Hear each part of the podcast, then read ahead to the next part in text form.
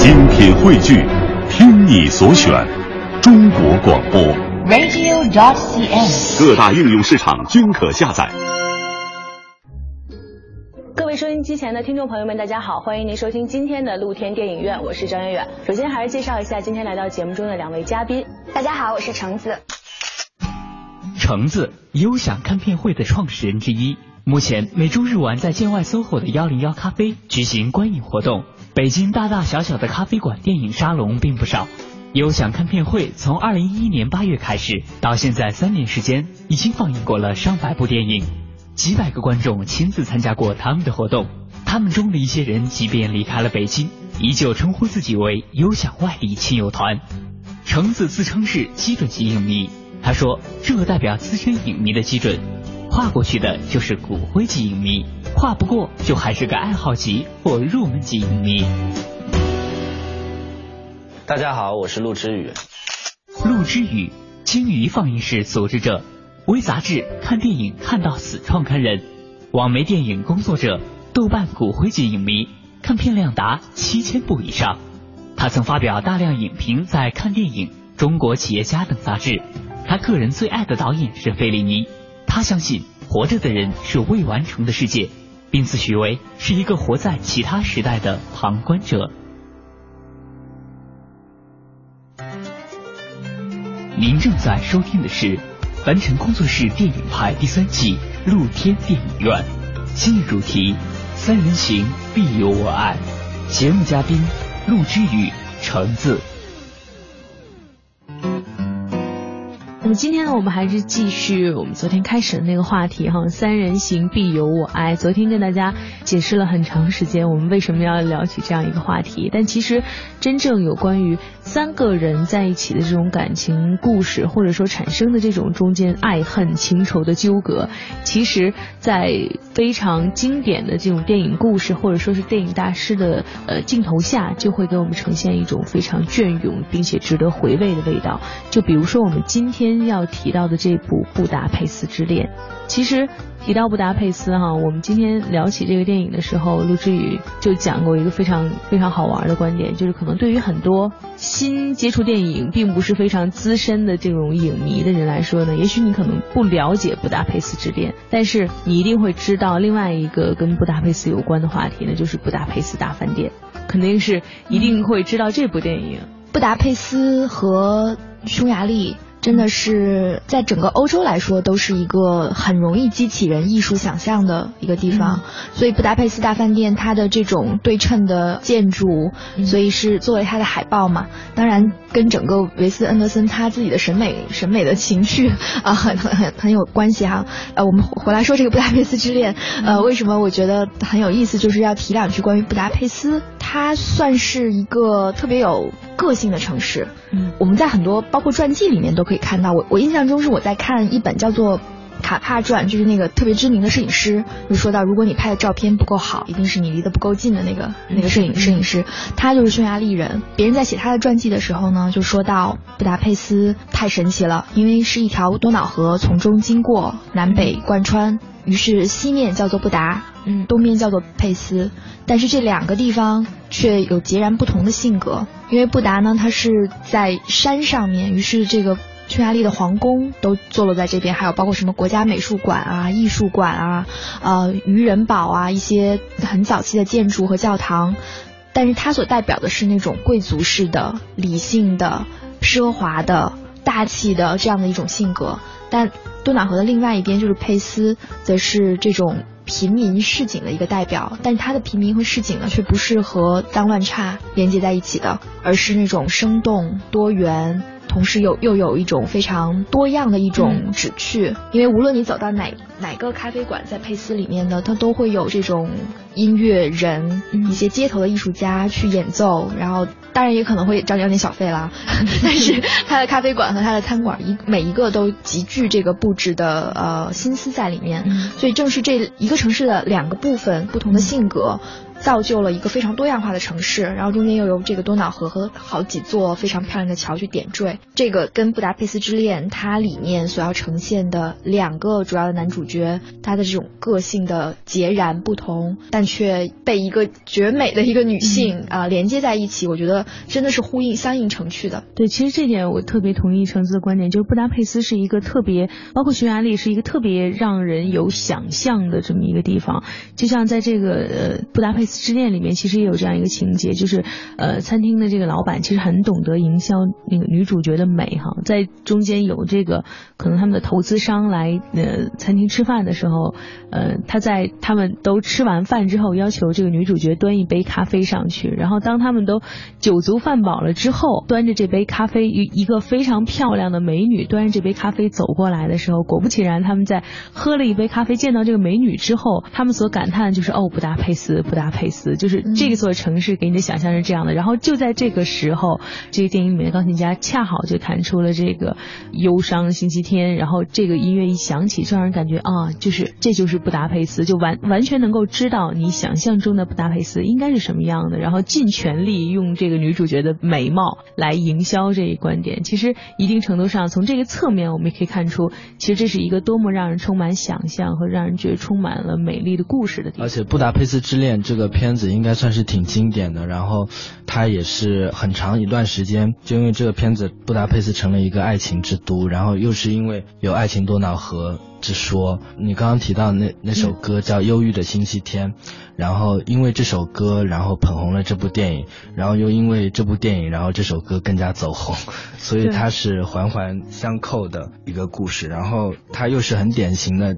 就两男一女的这种模式，嗯然后因为在呃三角恋的形态之中，两男一女算是最典型的一种模式。然后刚刚一开始你提到了布达佩斯大饭店，然后其实这两个片子怎么说呢？就是他们的故事还是挺有一些相似性，因为他们对历史、对文化的一种呈现吧。因为在布达佩斯大饭店这个片子里面，呃，是讲通过一个饭店的。经历了一战、二战，包括各个历史阶段呈现的整个过程，就是大饭店如果作为一个主人公的话，它是见证了一段历史。在《布达佩斯之恋》这个片子里面呢，就是。通过他们这一三个人的恋情，然后见证了二战前、二战后他们的一个呃历史的脉络。因为我记得除了这两个片子之外，还有一个片子是丁杜巴拉斯拍的，叫《布达佩斯小酒馆》，它是通过一个酒馆来见证见证历史、见证爱情。当然，丁杜巴拉斯他拍了很多偏情色的片子，然后他也是通过各种他自己的喜好，然后来带入到历史。所以说是这种见证历史和见证爱情，我觉得真的是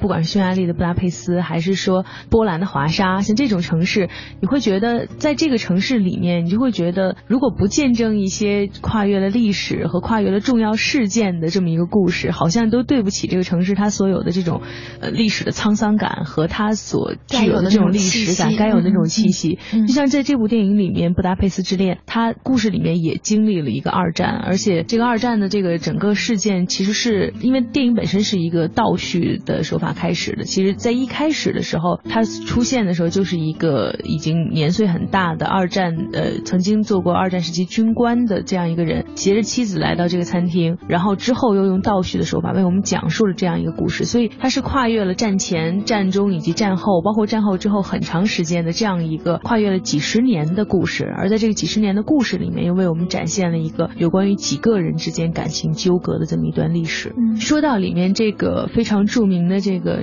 忧忧郁的星期天的这个这个歌曲本身，其实也是挺有点意思的。那讲到这个电影的话呢，可能很多人都会呃，我相信大家如果上网去搜索《布达佩斯之恋》，即使第一时间跳出来的不是有关于这部电影的介绍的话，那么一定在音乐材料里面、音乐素材里面一定会看到这个《忧郁的星期天》这张专辑。其实这张专辑不光是在这部电影里面显得非常的是一个亮点，同时它还在当时这个乐曲刚刚被创作出来的时时候，就在欧洲引起了非常大的这个风波。而这个风波呢，本身之所以是叫风波，因为其实引发了非常一系列的这个自杀的这个大规模自杀事件，所以这是这个乐曲还曾经是被长时间的禁播，不能够播放。而这个作曲家本身，其实如果我们再去看电影的话，他生活中的一些细节好像又有点这个故事中的这个钢琴师的这个这个影子啊。其实这首《忧郁星期天》呢，是在一九三零年有一个匈牙利的作曲家写出的一首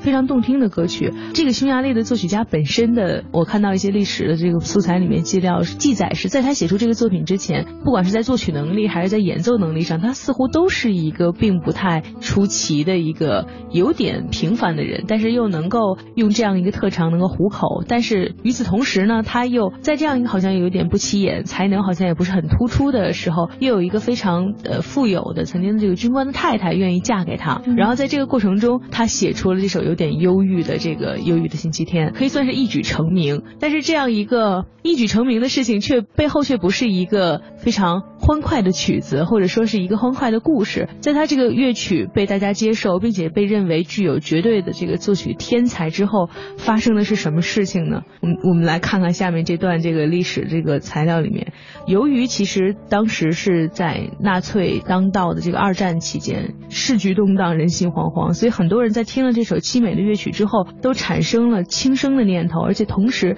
都会选择在星期日自杀。这股自杀的风潮从匈牙利开始蔓延到欧洲、大西洋彼岸。最后造成了大约一百四十个人自杀，所以遭到了匈牙利、英国等地的所有的这个地方的禁播，也变成了所谓的这个被称为是自杀禁乐。而最后呢，就因为这个乐曲所本身有的这个很凄美的故事，好像曾经根据这个记载，这个作曲家本身在之后在经历这些事情之后，自己也抑郁自杀，但是未果。然后经历了整个这些非常有戏剧张力的故事之后呢，一位叫做尼克巴科夫的这个作家以这个为创作灵感，把这个故事撰写成了小说，而最终呢，呃，又通过这个小说而改编成了我们今天所看到的《布达佩斯之恋》这部电影。所以虽然在电影当中，女主角和她的这个经营咖啡馆的丈夫是共同创作出了这首歌，但其实事实上，在真实的历史事件中，是先有了这首歌曲，又有了同名的小说，然后同时又有了以这个歌曲为灵魂线索的这样一部电影。就在我印象中，就是二战期间最著名的两首歌，除了《忧郁的星期天》，还有一首就是，呃，叫《莉莉玛莲》。《忧郁的星期天》它是属于唱死了很多人，但是《莉莉玛莲》是属于给一代人，包括那个时那个时期在战壕上，在前线作战的一些经历过二战的一些士兵。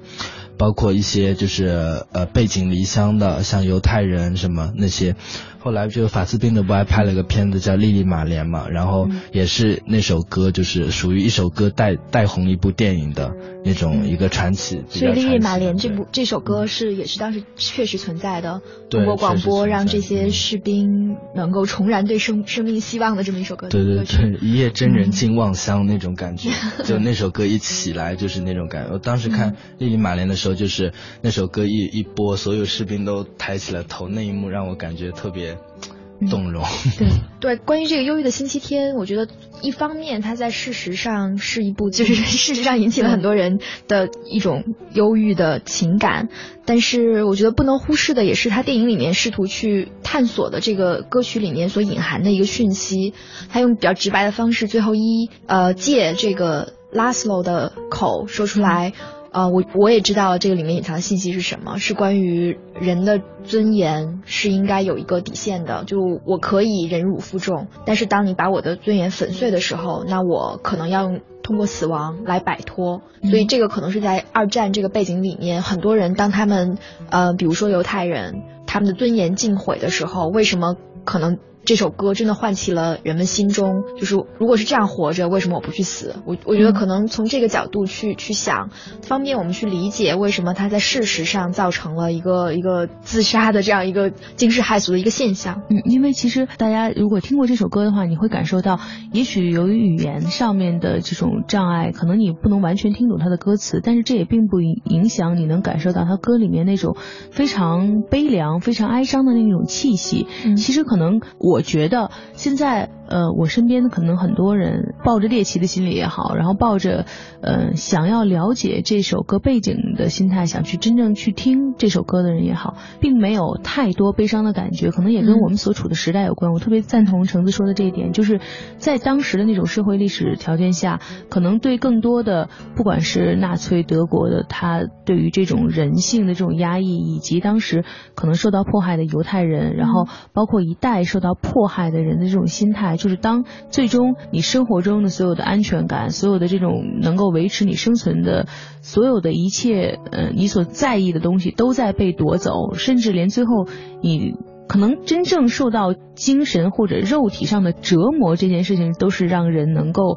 坚持下去的，能够撑下去的。但是，真正如果把你作为人的最后一丝尊严都撤走的话，那在这个时候，如果听到这样一首歌曲的话，那绝对是其实非常大的一个致命的打击。其实，不光是在那个时期的欧洲，在三四十年代的美国。其实，在那个时候，美国也面临着很多它社会上面的一个一些变革，而我觉得可能这个时候更加反映出来，就同样的一首旋律的歌曲，是能勾起你对于社会上面的迷惘和变革或这种个人这种不适应的这种感受的。就比如这首歌，好像我看到是在四十年代的时候曾经传入流入美国之后不久，居然在美国也曾经引发出了一系列非常奇怪，可以说让人觉得非常奇怪的自杀的事件，比如说在纽。纽约原来有一个挺漂亮的女打字员，平时性情非常活泼开朗，然后有一天在好奇心的驱使下。他借了还是借了一张这个忧郁的星期天的唱片回家听，第二天就发现他煤气中毒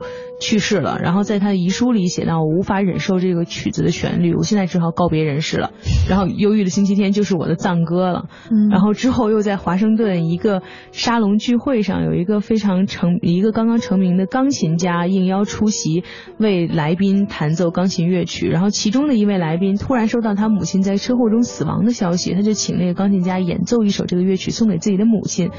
钢琴家知道他引发了这个案件之后，本来不愿意演奏，但是由于很多人去宾客要求他，他最终同意了。而在演奏完之后，他就因为悲伤过度而心脏病发，然后当场也去世了。所以在发生了如此这么多的这个离奇自杀的这个案件之后。就引发了其实对这个歌曲很多的讨论，但是当然很显然对这首歌的之所以讨论，后来又摄入什么精神病学家、心理学家各种讨论，其实是一个未果的答案。但我相信其实。可能更大的原因，一方面是由于心理暗示的缘故，另一方面可能真的是伤心人提起了伤心事的缘故。还有一个原因，可能的原因就是，似乎是伯格曼说过，吧音乐是一种超越种族的语言。确实，它其中蕴含的一些情绪，是你可能换一个国家、换一个环境，也仍然让大家能够有同感的这么一个艺术形式。但是这个时候再插播一个小的八卦，就这个我们刚刚说到这个作曲家写的这个《忧郁星期天》的这个作曲。曲家本身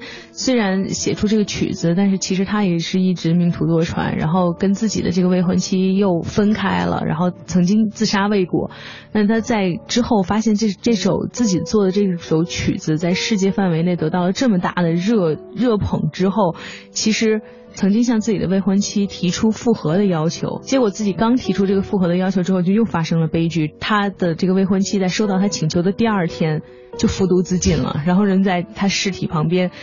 有一个纸条，纸条上也写了“忧郁的星期天”。所以其实 我们好八卦呀，这样说起来，八卦了这么多这个有关于忧郁星期天的故事，其实也是为了一定程度上渲染一下的这个布达佩斯之恋里面为什么发生在这个布达佩斯之恋里面这个三角关系，其实这三人关系里面的第三人就是这个钢琴家，他其实。也算是一个悲剧的角色，在一开始就是很忧郁的形象出场，然后以这种很忧郁的形象，因为其实他在里面是钢琴家，然后作曲家本身也是一个可能有点不得志的钢琴家，写出了这样一个乐曲，而最终他结束自己生命的方式，在剧中也是用自杀的方式来结束了一个自己可能他认为再也没有尊严的生活。其实也是一个这首歌背后引发的一个，如果你真的很了解这首歌背后这些故事，那当你看到他能写出这首歌的时候，可能也会有一点不好的联想。其实你你一说这个片子，确实是，呃，通过几场死亡串联下来的。除了你说钢琴家的死亡，然后包括后面最后那个，呃，那个德国军官，呃，军官的死亡，然后还有另外一个男人的。他是死于集中营，或者说被纳粹对，他也是通过死亡来串联的。但光看这个片子的话，其实它还是比较主流的一个爱情片，然后拍法也是还是比较传统的。它这片子里面的格局其实受了特吕弗那部呃很经典的片子《足与战》的影响。嗯。因为也是关于二战，足与战也是讲二战的，然后这个片子也是以二战为背景，呃，所以其实足与战它是引领了一代就是那种三角恋模式。作为经典模式对后世的一些影响，对对对。然后布达佩斯之恋就是对他的影响，当然他又成为了一个新的经典。至少在我们看来，它也是一个很很经典的片子。一方面，除了那首《忧郁的星期天》这首歌，然后另外就是这个故事本身也还是特别动人的，嗯。因为它其实，我觉得这部故事的动人之处就在于，它虽然讨论的是。不管是三人的关系，还是说一个独特的历史，呃，一个非常特定的历史时期，一个很其实是一个很沉重的话题。然后在这个很沉重的话题里面，他又很聪明的融入了很多挺商业的东西元素在里面，比如说有非常漂亮的女主角。然后呢，比如说有非常有噱头的这个三个人之间的这种感情的纠葛的关系，然后同时又融入了一定会赚眼球、一定会赚票房的这个战争的题材，然后战争题材里面最后又加进了一个非常有有很多人说很狗血，但是大家看各种看法怎么样？一个事隔五十年的复仇，对，所以其实它有很多就是让大家商业片的噱头，对商业片的噱头，以及让大家都。能够容易接受这部片子的这些这些点在里面，也许你可能。如果讨论一个真的是很文艺、很哲学、形而上的这种角度去思考，在这样一个有关于人性的尊严，以及这种三个人之间这种互相身体与心灵之间的这种这种关系，可能很难让人接受。但它融合了所有这些的因素在里面，即使你不能接受那些形而上的一些思考，其实这部片子里面也挺也有很多噱头能让你去喜欢，或者说选择花一个多小时的时间来看完这部电影。我觉得它作为一部商业片，其实很难说它有太多深刻的探讨，嗯，因为它非常的工整，可以说，包括对这个三人关系的一种设定，它都，我觉得它少了像足语瞻这样的这种这种三人行高峰的代表的那种模糊性或者多义性或者开放性，因为在这段三人关系里面，非常典型的是。他描述的是两个男人，一方面提供一种安全感、理性思考，这个作为这个犹太商人、这个咖啡馆的店主，他的这样一种性格，和另外一方面一个艺术家的忧郁的、感性的，但是又同样充满浪漫的，带给这个女生的这个这种刺激，我觉得还是非常明明确的，在这个关系当中，两个男人他起到的这个作用。而由于这个女生她的她的美太过于强大，就是有人说最美的这个女人最美的地方可能是她的后劲嘛，所以你看这个电影里面就不断在展现这个女生把头发盘起来之后，她走在咖啡店里面去给客人上菜的时候她的优雅，然后她的一些特别具有女性特征的这些这些地方，嗯，于是这两个男人都甘心只占有她的一半，所以在这个关系里面，包括他德国军官的这个。也同样也是爱爱这个女主角的这个 Vic 这个这个人物的处理，其实也还挺面具感的，挺商业商业化的。就是嗯对他对他为爱为爱曾经非常的疯狂，但是回来之后呢，他其实是在为利益再去出卖友情甚至爱情啊。但是他最后这个坏人最终会有恶报，于是有这样一个复仇的故事。但是怎么说呢？就是布达佩斯之恋仍然是用把这些因素结合的非常的异常的完美，让你可以看到唯美的这些爱情故事。啊，看到一个浪漫之都，看到一个对于一个历史事件的一个浓缩的一个解读，我觉得这些确实是能够满足我们对一个经典影片的一个要求。嗯，对于一个经典商业影片的要求，能够满足你。不管是与朋友一起看，还是选择与爱人一起看，其实它都是一个你可能会很轻易的就能够决定花这个票价走进电影院去看的一部电影。其实算是一个挺聪明的方式拍的这个片子，可能更多的时候没有讨论一些更让人觉得棘手或者难谈的问题。是他把这些问题都。变成了一个一个符号化的方式，通过一种非常简单的方式，可能更容易让你接受的。即使你更特征化一些，更特征化一些的，然后，嗯，把这些人物，比如说更表象化的，然后讨论了一些话题。但是跟其他的匈牙利电影非常不一样。嗯，那我来谈谈匈牙利电影吧。然后，因为布达佩斯是作为呃匈牙利著名的一个城市，然后。怎么说呢？就是布达佩斯可能更多是关于爱情，但是匈牙利这个国家它也是有过很很多动荡的一些时期。然后它也是属于作为老派的那种就殖民主义国家嘛，然后对战争方面特别敏锐的有一些洞察。它也有很多艺术特别文艺的一些电影大师作为他们国宝级的那种。导演，就我个人比较感兴趣的两个导演，一个是贝拉塔尔，他代表作有像《鲸鱼马戏团》，然后《来自伦敦的男人》，就所谓的还有八个小时的撒旦的探戈。对，那那是八个小时吗？七个多七个多小时的撒旦的探戈。对，然后像他怎么说？最近新闻很少有提到他，因为他算是一个就已经吸引了的导演。他说他拍到他的最后一部作品是《都灵之马》，他觉得拍完这个之后，他就可以。不拍电影了，他就去当当老师，好像教一一批学生嘛，带新的电影人出来，属于那样。然后他最具戏剧化的一个事情，可能是他拍了一个片子叫《来自伦敦的男人》，然后那个片子逼死了制片人，因为。因为这 是真的，就字面的意思，逼死了制片人。就是因为他的成本过高，成本太高，然后时间又拖得太长，然后不知道什么时候能上制片人就是觉得，而且就又收不回成本嘛，属于那种就拍那个制片人也是特别爱文艺片，然后就给他拼命投资投资，然后结果就是自杀了。好一个悲情的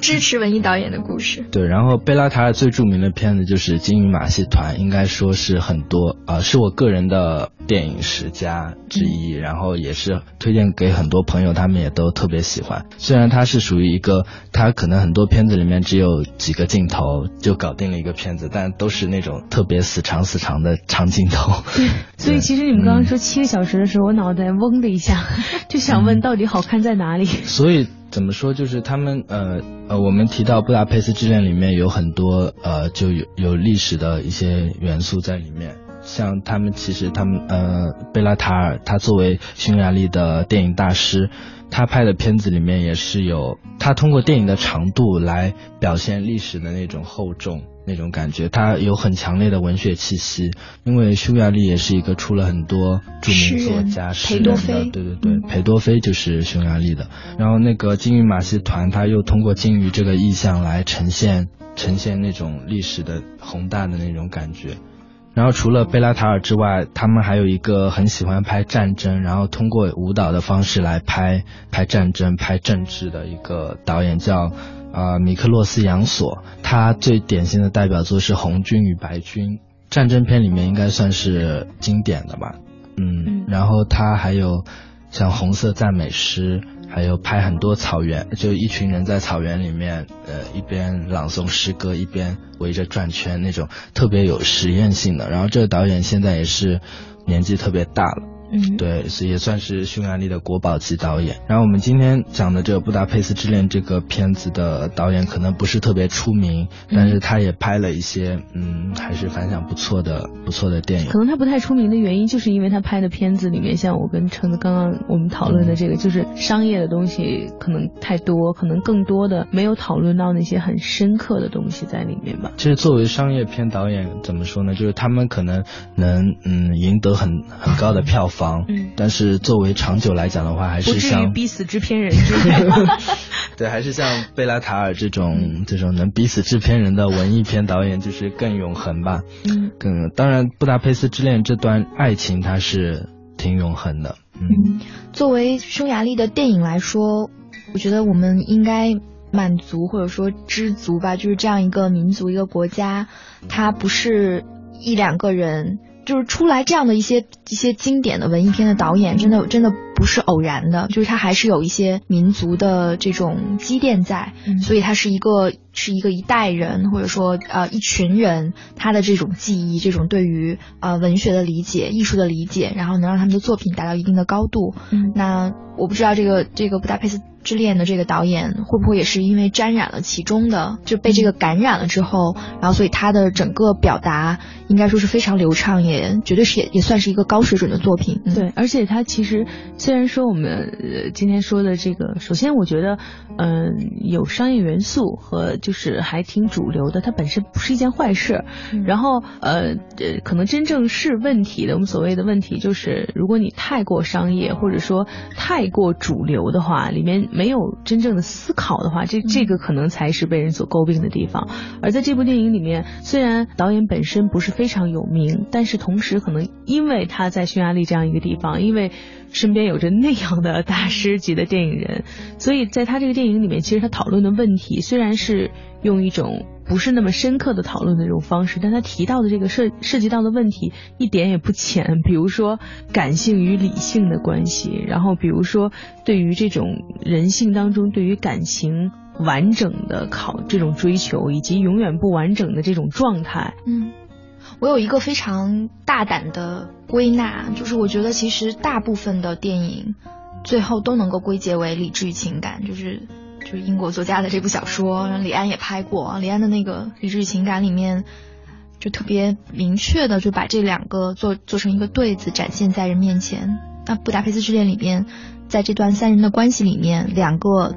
男人所展现的也是理性和感性的那一面。当然，我们可以去很简单化的去说这件事情，比如说。感性的人很容易冒一些险，然后也很容易受伤。但是感性的人毕竟是有他可爱的地方，所以为什么这个女主角会被曲子打动，被阳光底下这个年轻的钢琴家他的，比如说他的毛发的颜色，他可能就是因为被这些东西所触动，然后认为这些是他生命中不能够去割舍的一部分。但另外一方面，理智的那一层这么给人以安全感，这么有逻辑性的提供你。未来生活的一些安排规划，呃，我觉得就是就是这些东西真的是在我们的生活中非常有共鸣，然后我们都能够在自己，然后在周边的人身上看到理智与情感这这这两方一直在博弈，在在角力，嗯。其实你这么一说，就是感性与理性，呃，因为这个片子里面它是两男一女的那种模式嘛，然后这个女主角是作为核心，然后因为我们之前谈西门巴黎的时候说，呃，那是贝托鲁奇三个人的人格在互相角力那种形式。然后在这布达佩斯之恋里面也是，我觉得就是，嗯，你可以这么想，就属属于大胆的有游离的那种，去去猜想的方式。然后那女主角如果她是作为一个核心的话，然后她就是在选择感性还是理性，然后通过两个男的，因为电影是属于虚有的东西，把它外化出来嘛，她通过两个男人的爱情，然后他们两个各自享有他身体的一半，属于那样。可能就是属于那个女主角她的两个部分，一个是感性，一个是理性。然后之前我们有提到说，呃，他们两个男主角都是呃只拥有半个他嘛，然后他可能呃一部分是身体的，属于属于肉欲这方面的，然后另外一部分就是属于性灵的，就是他呃属于灵魂需要的安慰，属于那样。然后重点是他们在很自然的状态底下达到这种性灵与肉体，或者说。呃，物质生活的一种平衡，因为其实我倒是觉得他们一直没有达到这个平衡。就是我一直在想，那个钢琴家为什么他之后会选择自杀？我觉得可能一定程度上，他可能在他感情生活里，他一直寻找不到那种，你可以说是完整也好，或者说你可以说是那种精神世界的那种，因为他其实一直是在这种三个人当中的这个关系里面。其实有一点挣扎，但是又又达成了一种有点诡异的这种平和状态。然后最终之所以让他自杀的是，当呃真的这个纳粹军官来到的时候，他发现自己还需要这个女孩的这个保护，然后他可能最后这点尊严都没有了，所以他可能才。才会选择这种方式，所以我一直觉得，可能他们三个这种平衡关系，倒是一直想在寻找。像陆志宇说的，就是一直在这个关系里面，他在以女生为核心的这个关系里面，似乎一直在寻找那种爱的。平衡也好，或者什么也好，其实在这段三个人关系里面，他们每个人都是啊，我觉得都是有一定保留的，因为他对这个女的来说，他们两个男人都只拥有一半的她嘛，就没有说完全拥有，因为爱就是占据，对很多人来说都是这样，爱是交易是占据，都有这方面的因素在里面。到后来，那个德国军官汉斯吧，然后他进入他们的生活之后，呃，让他们就激发了他们那种有所保留的那种状态，嗯，呃，就平衡是是被打破了。其实之前也是属于他们有这种倾向，但是就像《足语战》里面也是那样，因为因为战争或者其他原因，或者是他们某些事件引发的，然后对他们呃形成一种冲击。然后有一句话说，就是三角形是最稳定的，但是三角恋是最不稳定的。就是在爱情里面没有所谓的三角最稳定性，嗯就是就是属于那样。然后就尤其是当有一个新的东西。呃，冲击它的时候，它可能就很容易就崩塌了。嗯，所以如果你想要看看，呃，在这部电影当中所讨论的那种爱情当中非常微妙的平衡点，以及呃一种有关于人心灵的状态是否能够同时容纳下更多的感情的故事的话，不妨来看看这一部《布达佩斯之恋》。感谢您收听今天的节目，欢迎您在明天同一时间继续收听露天电影院。